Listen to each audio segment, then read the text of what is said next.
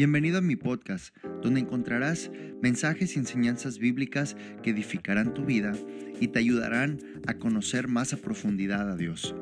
Soy el pastor Héctor Daniel Rodríguez del Centro Evangelístico Antioquía y te invito a escuchar este episodio en nuestro podcast. Comenzamos.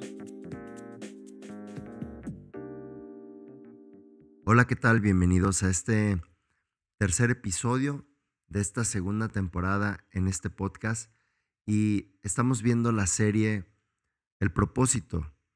Y el día de hoy vamos a compartir el tema Procesados para el propósito divino. Me gustaría empezar leyendo un pasaje en el libro de Romanos, en el capítulo 8, el versículo 28, dice lo siguiente, y sabemos que a los que aman a Dios, todas las cosas les ayudan a bien esto es, a los que conforme a su propósito son llamados. Me gustaría compartir una traducción diferente. Es la nueva traducción viviente. Este mismo pasaje dice, y sabemos que Dios hace que todas las cosas cooperen para el bien de quienes lo aman y son llamados según el propósito que Él tiene para ellos.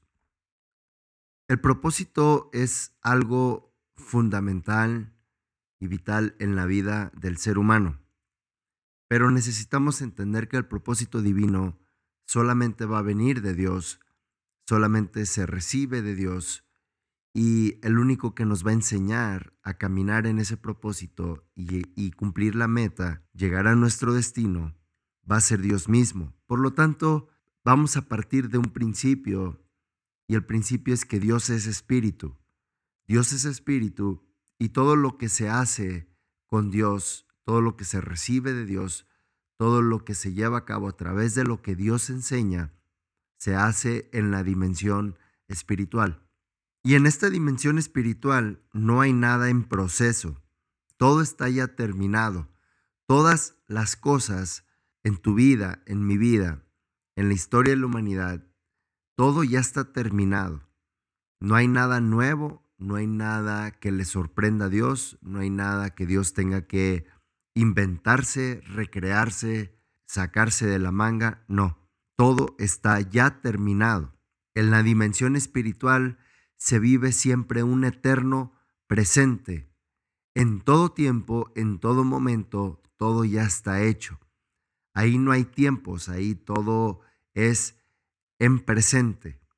Y es importante entender porque tanto en la dimensión espiritual no hay nada en proceso, pero en la dimensión natural, que es donde vivimos y donde estamos, en el espacio físico, todo necesita llevar un proceso.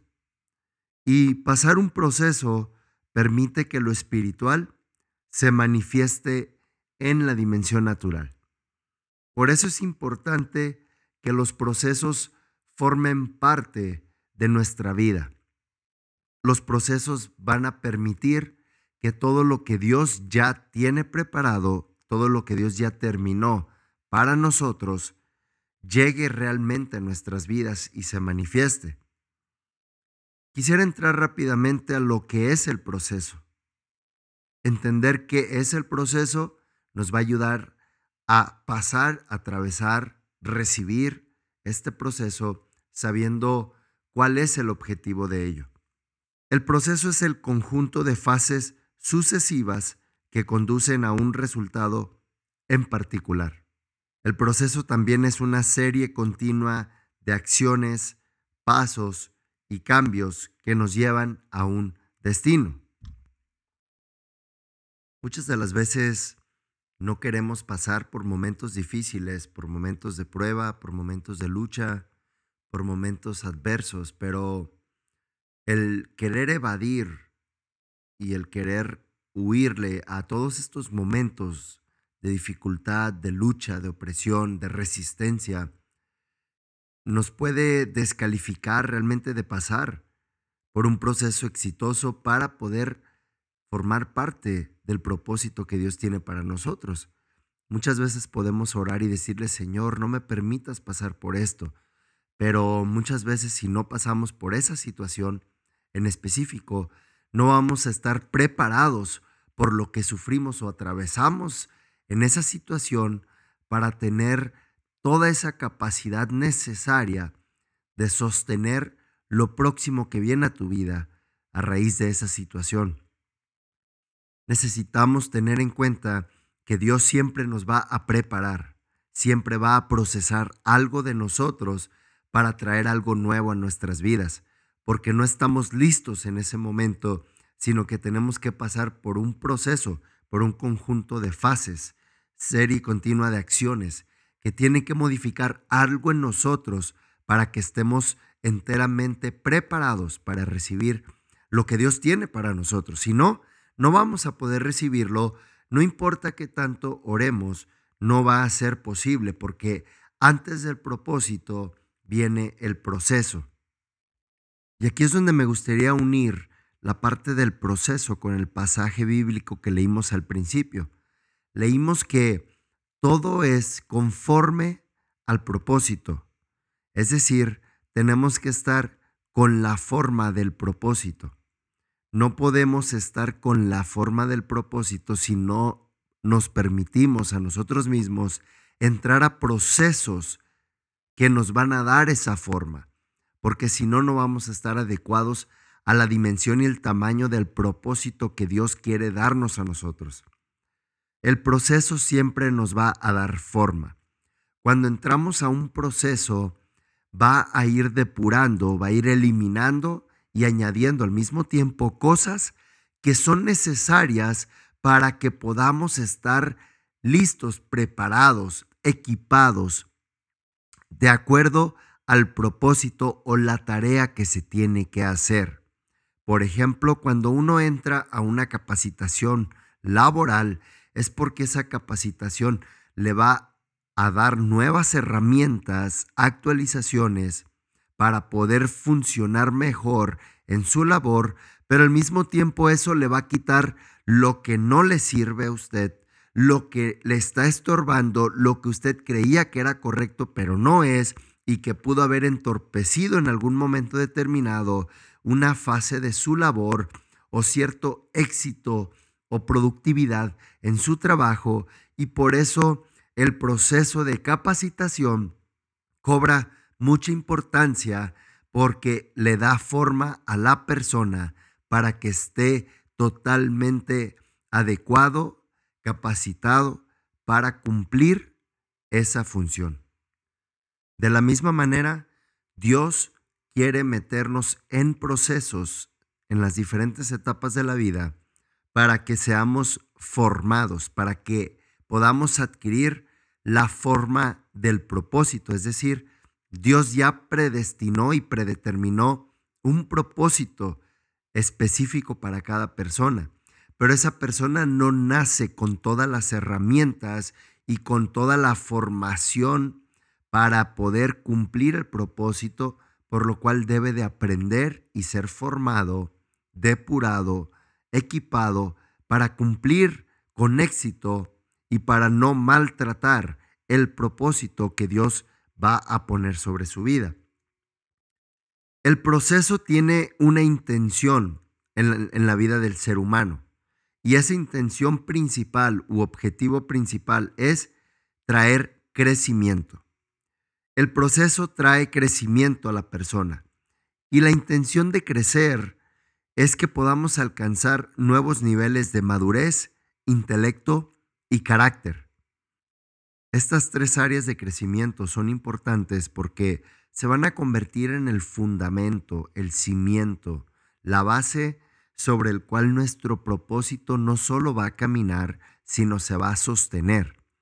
Personas que nunca crecieron en madurez, intelecto y carácter, entran en una zona de riesgo donde pueden destruir el propósito que fue encomendado sobre sus vidas, sea de parte de Dios o sea a través de alguien más grande que ellos que les delegó una tarea, les confió una responsabilidad y que por falta de madurez, intelecto o carácter echaron a perder la visión, echaron a perder el objetivo, echaron a perder todo aquello que se deseaba alcanzar, porque no hubo de dónde se sostuviera este plan, este propósito.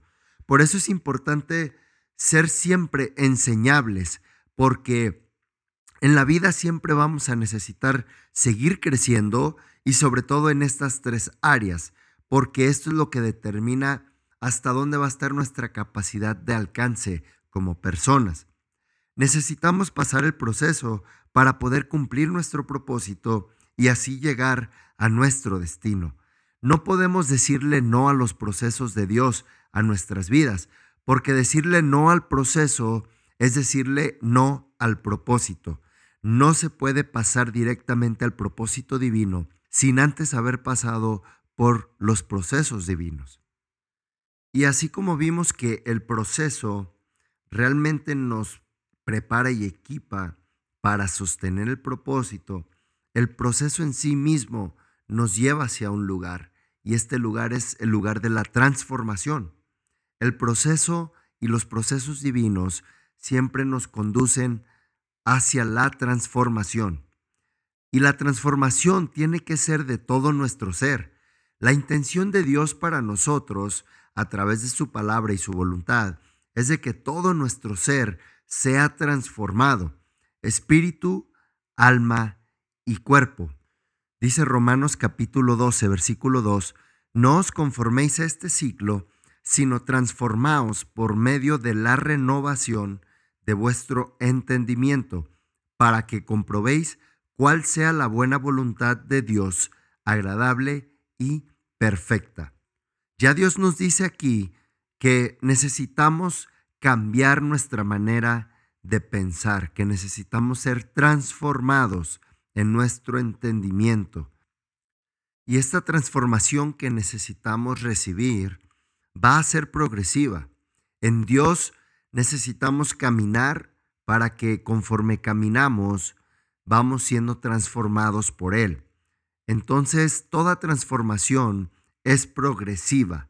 Segunda de Corintios 3:18 nos dice, por tanto, nosotros todos, mirando a cara descubierta como en un espejo la gloria del Señor, somos transformados de gloria en gloria en la misma imagen como por el Espíritu del Señor. La nueva traducción viviente dice al final, el Señor, quien es el Espíritu, nos hace más y más parecidos a Él a medida que somos transformados a su gloriosa imagen. Entonces, todo es progresivo en esta transformación y no hay nada que sea momentáneo, nada que sea instantáneo. Todo tiene un proceso y Dios siempre nos va a procesar, nos va a entrenar y capacitar antes de confiarnos un ministerio, un llamado o una asignación específica. Así que vamos a ver el proceso de la transformación que Dios pretende hacer en nosotros y vamos a ver cinco transformaciones que Dios quiere hacer en nosotros o cinco impactos que quiere provocar la transformación. Número uno, la transformación cambia nuestro corazón. Toda transformación a la imagen de Jesucristo, a la semejanza de Él, se origina en el corazón. No podemos transformarnos a la imagen de Dios si nuestro corazón sigue dañado.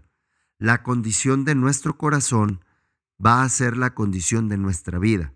Por eso es importante dejar que Dios transforme por completo nuestro corazón, dejando a un lado temores, inseguridades, heridas, resentimientos, lastimaduras, amarguras, porque el corazón de Dios es limpio, Él es santo. Número dos, la transformación nos lleva a conocer a Dios como nuestra total realidad. Y aquí es importante esto porque si Dios no se vuelve nuestra plenitud, nuestra dependencia, entonces eso nos va a marcar y nos va a mostrar que hay áreas en nosotros que todavía no han sido transformadas por Él. Y eso va a permitirle a Él introducirnos a procesos momentos, situaciones, circunstancias que vengan a procesar esa área que no ha sido transformada en nosotros. Si nosotros confiamos, por ejemplo, en nuestras propias finanzas, en nuestro propio conocimiento, en lo que nosotros podemos conseguirnos a nosotros, entonces Dios puede permitir un momento de escasez, de prueba financiera para que nosotros podamos entender que todo viene de Él, de que nuestra vida depende por completo de Él. Y Él va a procesar nuestro corazón y nuestra mente para que entiendamos que Él es nuestra total realidad, Él es nuestra total suficiencia. El enemigo no quiere que estemos conscientes de la realidad de Dios y de todo lo que hay en Dios para nosotros. El diablo no quiere que le confiemos nuestra vida a Dios, que decidamos realmente hacer todo porque Dios nos dijo que hiciéramos esas cosas. El diablo quiere que estemos apartados de Dios, que no dependamos de Él. Y al no depender de Dios, corremos el riesgo en automático de estar dependiendo del enemigo, de los sistemas y las trampas que Él impone. Oseas 4:6 nos dice que el pueblo fue llevado cautivo porque le faltó conocimiento. Y el no conocer a Dios como nuestra total realidad nos puede llevar a una atmósfera o un ambiente de cautiverio, a un ambiente donde las cosas no van a salir bien, no van a producir, no van a florecer. Somos destruidos por falta de conocimiento porque desconocemos y no queremos ver a Dios como nuestra total suficiencia. Es importante que la transformación llegue a nuestras vidas para depender totalmente de Dios. Número tres, la transformación nos lleva a demostrar el poder, el dominio y la autoridad de Dios. El proceso divino nos permite experimentar a Dios ahora y poder manifestar su vida y su poder. Cuando yo voy siendo transformado por Dios, entonces voy entendiendo que todas las cosas que provienen de Él son una evidencia de que no fue mi capacidad lo que lo proveyó, sino que fue la capacidad de Dios, es decir, el poder que viene de Él, la autoridad que viene de Él y que llevó a cabo todas esas cosas que yo solo por mi cuenta no hubiera podido jamás realizar. Entonces cuando experimentamos el poder de Dios, podemos empezar a manifestar en nuestras vidas todo eso que viene de parte de Dios. La gente quiere ver cosas concretas de Dios, ya no solo la palabra, sino que Dios está haciendo poderosamente, sobrenaturalmente, sobre nuestras vidas para depender totalmente en la persona de Dios. Número cuatro, la transformación nos permite convertirnos en portadores de la gloria de Dios. Y esto es importante, ¿por qué? Porque a donde la presencia de Dios vaya, donde la presencia de Dios esté, allí el cielo va a invadir la tierra. Ahí es donde la esencia de Dios va a invadir el lugar y entonces Dios va a comenzar a hacer maravillas, milagros y prodigios y van a comenzar a suceder cosas imposibles para el hombre. Y aquí es donde los milagros y las señales y las sanidades suceden. Cuando una persona se deja transformar y empieza a ser un portador, un transportador de la gloria de Dios. ¿Por qué? Porque esa persona se ha dejado dar la forma para poder portar la gloria y el poder de Dios. No todas las personas logran dejarse moldear, estructurar, crear, formar de acuerdo a la imagen de Dios. Por eso es que no todos pueden llevar el poder y la gloria de Dios, pero Dios sí quiere que todos llevemos esa gloria, ese poder, para poder, valga la redundancia, para realmente impactar en el mundo, para que haya milagros cuando la ciencia y la medicina dice que no se puede, Dios va a decir, sí se puede porque hay un poder más grande y más abundante y más impactante que puede provocar el cambio que esa persona espera, pero que los demás no se lo están pudiendo dar. Aquí es donde la transformación nos permite convertirnos en portadores de esa gloria de Dios. Número 5. La transformación hace que la vieja naturaleza muera. Es decir, mi viejo hombre, la manera de ser anterior, la manera de ser que tenía antes de conocer la palabra de Dios y de recibir a Jesús en mi corazón como mi Señor y mi Salvador, esa vieja naturaleza necesita ir siendo cambiada, ir siendo reemplazada por una nueva naturaleza. Esta naturaleza es espiritual, esta naturaleza es a la imagen de Jesús. Pero esta transformación necesita tomar lugar en mi vida.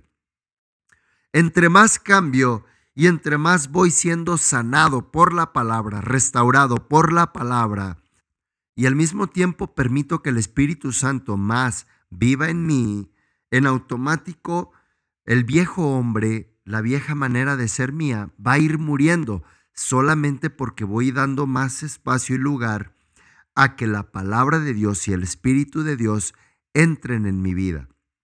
Meto una cosa y en automático va a salir lo que estaba dentro, porque no pueden habitar las dos en el mismo lugar. Por eso es importante permitir al Espíritu Santo que Él vaya haciendo esta obra en mi vida y que Él haga los cambios necesarios en mí para que yo pueda realmente disfrutar de aquello que Dios ha preparado para mí y que no lo vaya yo a echar a perder, porque si no, va a durar muy poco tiempo y no voy a poder disfrutar meramente de todo lo que Dios predestinó para mí. En Romanos capítulo 8, en el versículo 12, dice, Así que, hermanos, deudores somos, no a la carne, para que vivamos conforme a la carne. Porque si vivís conforme a la carne, moriréis. Mas si por el Espíritu hacéis morir las obras de la carne, viviréis. Porque todos los que son guiados por el Espíritu de Dios, estos son hijos de Dios. Este pasaje nos enseña que no le debemos nada a nuestra carne. Yo no le debo nada a mi antigua manera de ser. Al contrario, probablemente esa antigua manera de ser te ha robado de momentos felices, de momentos familiares importantes, de momentos de crecimiento, de momentos de éxito, de momentos de gozo. Y, y, en lugar de todo eso, tu vieja manera de ser te ha proveído de problemas, de tinieblas, de tristezas, de momentos separados de tu familia, momentos donde no has disfrutado lo que tú cosechaste para ti mismo y no le debemos nada a nuestra carne. Al contrario, nos debemos a nosotros mismos una mejor vida y esa mejor vida va a llegar a través de Dios y a través de la transformación que Dios quiere hacer en nosotros. Por eso es importante que nuestra vieja o antigua manera de ser, de pensar, de actuar, de hablar, cambien, sean transformados por la palabra de Dios. Toda esta transformación va a ser resultado del proceso divino al cual Dios nos quiere meter. Porque con la transformación llegaremos a ser en la tierra lo que ya somos en el cielo. Ya Dios nos dio una identidad y una asignación en el cielo, pero no vamos a hacer lo que ya fuimos en el cielo, no vamos a lograr hacer lo que ya en el cielo se dijo que hagamos si no nos dejamos transformar. Tener un carácter maduro es una condición fundamental para cumplir nuestro propósito. No hay una sola persona inmadura que pueda llegar a la plenitud de su propósito, porque en el camino va a ir siendo transformado por errores, por aprendizajes, por golpes, por caídas o por simples enseñanzas que con mucha humildad se prestó a escuchar de alguien que estaba más arriba o más avanzado que él o ella Y entonces esto trajo mayor madurez, mayor carácter para poder lograr y sostener el éxito y su propósito. El proceso divino forma el carácter de Cristo en nosotros. Este carácter que quiere formar el Espíritu Santo en nosotros es el conjunto de cualidades que vemos en la Biblia, que vemos que Jesús hizo. Ahí es donde podemos ver nosotros el fruto del Espíritu, que es amor, gozo, paz, paciencia, benignidad, bondad, fe, mansedumbre y templanza. Todos estos frutos del Espíritu reflejan la plenitud del carácter de Cristo. Pero, ¿qué es el carácter en sí? Porque si no, no vamos a saber cuál es el carácter de Cristo. El carácter es el conjunto de cualidades propias de una persona que la distinguen de las demás y que rigen sus palabras y sus acciones. El carácter también es lo que verdaderamente somos por dentro y sale bajo presiones, pruebas, tribulaciones y momentos adversos. Romanos 5, versículo 3 nos dice, y no solo esto, sino que también nos gloriamos en las tribulaciones, sabiendo que la tribulación produce paciencia, y la paciencia prueba, y la prueba esperanza, y la esperanza no avergüenza, porque el amor de Dios ha sido derramado en nuestros corazones por el Espíritu Santo que nos fue dado. Entonces, lo que verdaderamente somos siempre va a salir en momentos adversos. ¿Quieres de verdad conocer a una persona? Míralo en sus momentos de crisis, míralo en sus momentos difíciles, míralo en sus momentos donde le hacen algo que no le agrada o que va en contra de lo que creo piensa. Ahí es donde vemos el verdadero carácter de una persona. Cuando todo va bien en la vida, no vas a conocer a plenitud la esencia del carácter de esa persona. Por eso es importante que entiendamos que el carácter tiene que ser formado porque el verdadero carácter de cada ser humano va a salir en los momentos difíciles, donde en realidad se va a necesitar el carácter. El carácter no se va a necesitar cuando todo está color de rosa, cuando todo está excelente, cuando todo está saliendo bien, cuando no tengo ni un solo problema. No, el carácter sale en los momentos donde estamos más abajo, donde estamos más caídos, donde estamos más débiles, donde enfrentamos la mayor prueba, la mayor adversidad. Ahí es donde sale el verdadero carácter. Por eso necesitamos ser procesados. El propósito principal del proceso de Dios en nuestras vidas es que seamos formados a la imagen y semejanza de Jesucristo. Gálatas 4:19 nos dice, hijitos míos, por quienes vuelvo a sufrir dolores de parto hasta que Cristo sea formado en vosotros. Este pasaje nos dice que es importantísimo llegar a la meta de ser formados a la imagen de Jesucristo. Es importantísimo entender que este proceso del cual vamos a ser probados por Dios, vamos a ser preparados por Dios, este proceso nos va a conducir a un mejor lugar en nuestras vidas. No podemos llegar a algo mejor sin haber pasado por un proceso antes de ello. Esto es como cuando, por ejemplo, tenemos personas que nunca han sufrido en la vida, que nunca han necesitado de algo vital y que Puede que el orgullo y la soberbia o el exceso de confianza tome control de ellos y que no entiendan a profundidad lo que significa pasar por un momento de necesidad, por un momento de eh, escasez y esto hace que pueda construirse una indiferencia hacia la gente que sí atraviesa por estos periodos de escasez, de hambre, de necesidad. Pero, por ejemplo, una persona que ha pasado por el hambre y que después en su vida logra llegar a niveles de bendición, donde puede llegar a sentarse a restaurantes lujosos, banquetes, etcétera, etcétera, la persona no va a cambiar solo porque ya se sienta en un buffet o en un restaurante lujoso, porque el haber pasado por hambre te procesó para no cambiar ni ser alguien más en el momento en el que te sientes a comer en un restaurante lujoso. Haber pasado la vida caminando descalzo, caminando kilómetros y kilómetros para ir a una escuela o a un trabajo, te va a moldear y te va a capacitar para que cuando tengas un carro, un vehículo, aun si es del año, si es de agencia o si no lo es, eso va a provocar que no cambie tu mentalidad ni tu manera de ser.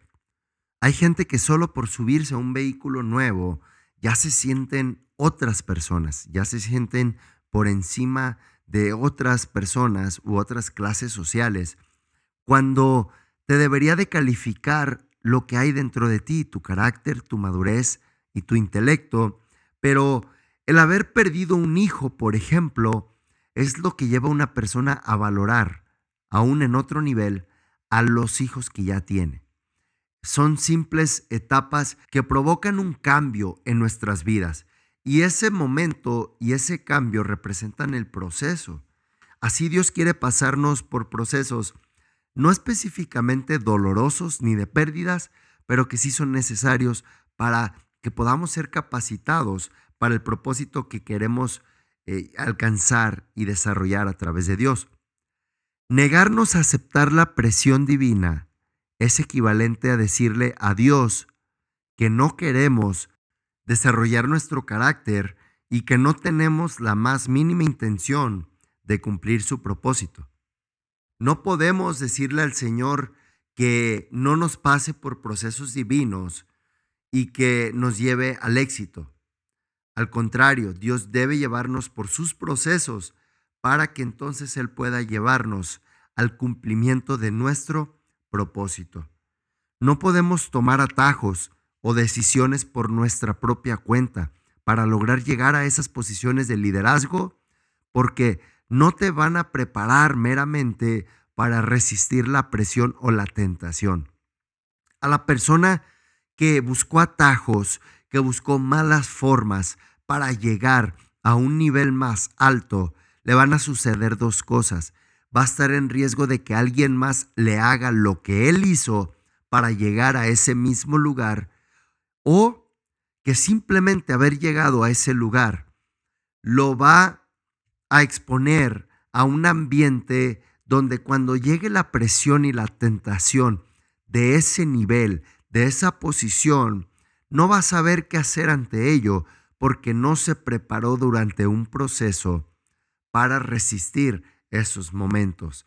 Te puedo dar el ejemplo de un joven que se dedica por muchos años a trabajar, a hacer tantas cosas, a desarrollarse, a crecer, a llegar a la cima, a llegar al éxito, busca ser la mejor versión de él, pero no acompaña ese esfuerzo con procesos de formación en su carácter, en su madurez, en su intelecto solamente le echa muchas ganas, solamente le pone mucho empeño, mucho esfuerzo, pero no acompaña el esfuerzo de cambios en su carácter, en su madurez.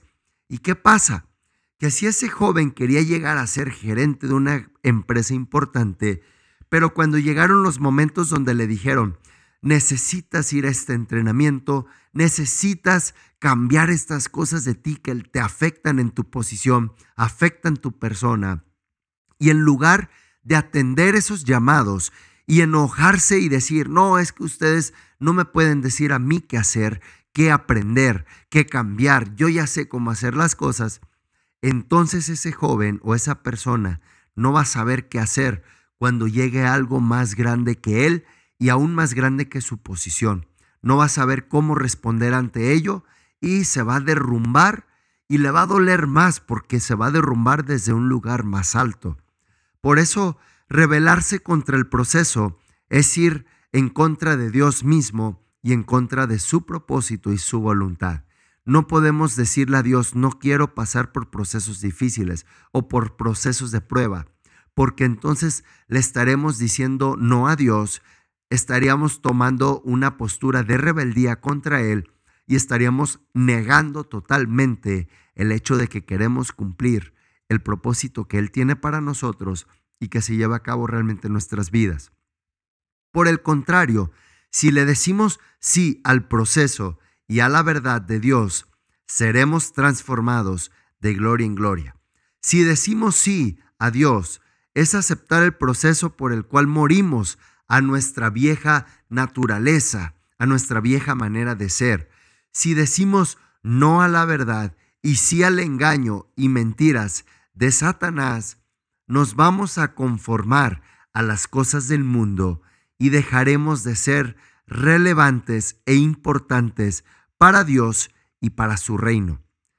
Hay muchas personas que tienen el conocimiento de la palabra de Dios y del Evangelio, pero que le dijeron a Dios, no, no quiero pasar por estos procesos, no quiero recibir esta palabra porque me lastima y me ofende. No me gusta esta parte de la Biblia porque me hace sentir incómodo, porque me dice que cambie cosas con las cuales yo estoy a gusto viviendo. Cuando hacemos eso, y hay personas que han hecho eso, le dicen no a la verdad y sí a las mentiras del enemigo, y dejan de ser personas importantes y relevantes para Dios. Esta frase que les voy a decir a continuación ha marcado mi vida totalmente desde el punto donde la leí porque me enseñó una realidad que no había encontrado hasta ahora. Atravesar por procesos divinos marca la diferencia entre ser un buen hombre o ser una buena mujer para llegar a ser un hombre de Dios o una mujer de Dios. No basta con solo ser buenos hombres o buenas mujeres. Atravesar por los procesos de Dios marca la gran diferencia que hay entre un buen hombre y un hombre de Dios. Aquí es donde vemos cambios rotundos, impactos totalmente diferentes en la vida de un ser humano cuando atravesó por procesos divinos o no quiso atravesar por ellos. Es importante entender que tu vida va a cobrar mayor relevancia cuando te dejes formar y moldear por las manos de Dios, cuando tú dejes tu vida en sus manos y permitas que Él te meta por procesos para que tu vida sea transformada. Y por último, quiero mencionar unas diferencias entre nuestros propios procesos versus los procesos divinos. No es lo mismo atravesar por cosas difíciles en la vida porque nosotros los provocamos a que atravesemos por cosas difíciles en la vida porque Dios nos metió ahí. Primero entender que los procesos provocados por nosotros pueden debilitarnos, tumbarnos, destruirnos y hasta matarnos. Jeremías capítulo 10, versículo 23 dice, Conozco, oh Jehová, que el hombre no es señor de su camino, ni del hombre que camina es el ordenar sus pasos. Es decir, que en la realidad del ser humano, al hombre no le corresponde tomar sus propias decisiones para que podamos tener éxito necesitamos tomar decisiones conforme a Dios nos está enseñando. Y con esto no quiero escucharme tan cerrado, de tal manera que digas, ¿cómo que no podemos tomar nuestras propias decisiones? Quiero más que nada decir que no es que no podamos hacerlo, sino que en el momento en el que el hombre, el ser humano, hombre y mujer, toman decisiones por su propia cuenta, podemos estar expuestos a que esas decisiones salgan bien o salgan mal. Pero cuando tomamos decisiones que vienen de Dios, no hay decisión que viene de Dios que salga mal, porque a Dios no hay nada que le salga mal. Sin embargo, día tras día tomamos decisiones en las cuales no sabemos, ¿saldrá esto bien? ¿Será esto lo correcto? ¿Será el momento idóneo? ¿Será la decisión correcta? ¿Serán los pasos correctos que debo tomar? Y caminamos bajo decisiones de incertidumbre, de inseguridad, de temor y de miedo, no sabiendo lo que nos depara, lo que viene al frente, no sabiendo el resultado de nuestras decisiones, si van a ser para bien o van a ser para mal. Pero si los procesos y las decisiones que tomamos vienen de parte de Dios, ten la certeza y la seguridad de que Dios es el que se va a encargar de que todo salga bien. En segundo lugar, tenemos que entender que los procesos que provocamos nosotros van a ser procesos totalmente dependientes del mismo ser humano. No sabemos si van a salir bien o van a salir mal. Nuestros procesos van a ser originados en un ambiente y entorno natural. Es decir, yo me puedo provocar un momento de bendición, por decirlo de alguna manera, pero me puedo provocar un momento de maldición. Es decir, yo puedo provocar un proceso de escasez simplemente por no haber administrado bien las cosas. Y entonces yo me metí a un proceso de necesidad económica solo porque me puse a tirar dinero, despilfarrar dinero en compras innecesarias, en gastos innecesarios, y cuando de verdad necesitaba ese dinero para algo relevante, entonces ya no tengo la misma cantidad o capacidad económica, solo porque por mi falta de administración, de inteligencia y sabiduría, provoqué un proceso innecesario. Los procesos de Dios, al contrario de los procesos de nosotros, los procesos de Dios fortalecen, equipan, depuran, limpian, levantan, bendicen y direccionan. Todo lo que Dios pretende en la vida de nosotros a través de su proceso no es para matarnos. Dios no tiene planes de mal, sino de bien. Él tiene planes de paz, de bendición, de éxito para nosotros. Y aunque en el intermedio de llegar a ese éxito y plan de bien, él nos va a meter a procesos difíciles, no significa que Él nos quiere matar en el proceso. No, lo que Él quiere hacer es depurar imperfecciones en nosotros para que podamos estar al molde del propósito. Es decir, si el propósito tiene la figura circular y tú y yo tenemos una forma o figura cuadrada, nuestra figura cuadrada va a impedir que entremos, que entremos al molde circular de un propósito, porque las esquinas van a estorbar para que entre en ese molde circular. Pero no solo eso, cuando entre y haya sido depurado de las esquinas para no chocar con el círculo, el molde circular del propósito, me voy a dar cuenta que a los cuatro lados van a haber espacios todavía huecos. ¿Por qué? Porque no tengo la forma del círculo. Tengo que ser rellenado para estar en la misma forma, adoptar la forma circular, aunque haya iniciado siendo un cuadrado, pero tomo la forma circular al ser rellenado en esos cuatro lados. De la misma manera los procesos divinos nos quieren quitar bordes filosos, superficies rasposas que le estorban a Dios para poder trabajar con nosotros y usarnos. Por eso Dios nos quiere limpiar y depurar, pero también va a implantar y va a poner cosas que no tenemos, que nos hacen falta, que las vamos a necesitar en el momento más difícil de nuestras vidas o aún en el momento de éxito también las necesitamos porque hay personas que pueden, pueden sobrellevar un momento difícil, pero no tienen la capacidad de sobrellevar un momento de éxito. Necesitamos estar listos para los dos extremos, sea la necesidad o sea el éxito y la plenitud. Tenemos dos ejemplos para finalizar.